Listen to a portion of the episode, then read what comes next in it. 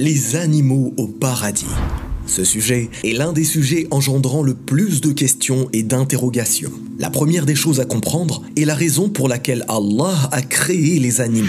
Ce monde et tout ce qu'il contient, comme les animaux par exemple, a été créé pour plusieurs raisons. Et l'une des raisons les plus importantes est qu'il les a créés pour éprouver, tester et déterminer qui est le meilleur en œuvre. Il l'a aussi créé pour être assujetti à l'être humain, lui servir.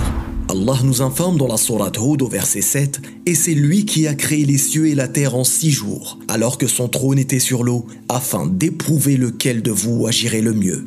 Et dans la Sourate L'agenouillé au verset 13 Et il vous a assujetti tout ce qui est dans les cieux et sur la terre. Le tout venant de lui, il y a là des signes pour des gens qui réfléchissent. Ainsi, il faut comprendre et accepter que ce monde et tout ce qu'il contient parmi les animaux, les planètes, les galaxies et toutes les créations ne sont qu'un moyen pour nous d'unifier notre Créateur, At-Tawhid. Ensuite, il faut savoir quelle sera notre façon de penser et vivre au paradis. Ici, dans cette terre, on peut entendre très souvent Je veux le iPhone 12, puis le iPhone 13, 14, je veux le dernier modèle de voiture, je veux me changer les idées. Bref, nous demandons constamment du changement, et ceci fait partie de la nature de l'homme, constamment insatisfaite. Si pour nous aujourd'hui nos envies évoluent en fonction de la mode, des technologies ou de notre humeur, au paradis, nous ne désirerons aucun changement et nous serons pleinement satisfaits à 100%. Conséquence, nous n'aurons aucun regret, aucun ennui, aucun désespoir, bref, aucune envie de changement. Allah nous informe dans la Sourate Al-Kahf au verset 107 et 108 Ceux qui croient et font de bonnes œuvres auront pour résidence les jardins du Ferdaus, où ils demeureront éternellement sans désirer aucun changement. Ceci étant dit, première question à se poser est-ce que les animaux seront réunis le jour du jugement dernier, tout comme les djinns et les hommes? Et la réponse est oui. La preuve en cela est la parole d'Allah subhanahu wa ta'ala dans la sourate At-Takwir au sujet du jour dernier et les bêtes farouches rassemblées. Ibn Kathir nous informe qu'à cet égard, on a rapporté qu'en ce jour-là, Dieu jugera aussi les animaux et tranchera leurs différends. Il vengera même la bête dépourvue de cornes de l'autre cornu. Et, une fois le jugement des animaux achevé, il dira à tous les animaux Soyez poussière. Voilà pourquoi le mécréant dira ensuite Malheur à moi, si seulement je pouvais être poussière.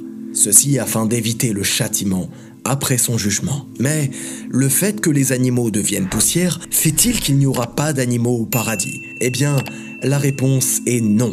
Il existe des preuves irréfutables que des animaux seront bien présents au paradis. Par exemple, Allah nous informe dans la Sourate At-Tur et nous leur fournirons les fruits et la viande qu'ils voudront, en parlant des gens du paradis, preuve qu'il y aura des animaux. D'autres preuves religieuses démontrent clairement la présence d'animaux, comme le taureau, qui a été nourri dans les différents quartiers du paradis, dans un hadith rapporté par Muslim, d'après Thauban ou comme dans le hadith authentique rapporté par Abu Huraira, dans lequel le messager d'Allah sallallahu alayhi wa sallam a dit Priez dans les bergeries et essuyez leur poussière, car ils sont parmi les animaux du paradis. Rendez-vous compte de l'importance de ce hadith. Même s'il nous est impossible de savoir précisément quels sont les animaux qui seront au paradis, ce hadith authentique nous donne deux informations extrêmement importantes. Premièrement, que ces ovidés, brebis, agneaux ou boutons, seront au paradis sans aucun doute. Et deuxièmement, qu'ils y seront parmi les animaux du paradis, c'est-à-dire que d'autres animaux y seront de façon certaine sans que nous en connaissions leur nature.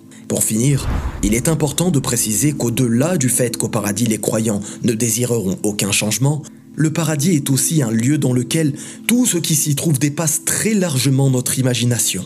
Par exemple, si sur cette terre le miel est récolté à travers des ruches, des abeilles, le paradis sera lui composé de ruisseaux de miel, tels que décrits dans la sourate Muhammad au verset 15. Subhanallah. Même si nous pouvons affirmer que des animaux composeront le paradis, il nous est impossible de connaître leur description et leurs particularités. Conformément à la parole d'Allah, dans la sourate As-Sajjada au verset 17, personne ne sait ce qui lui est caché comme joie en récompense de ce qu'il faisait. Wallahu a'lam. Barakallahu fikum. والسلام عليكم ورحمة الله.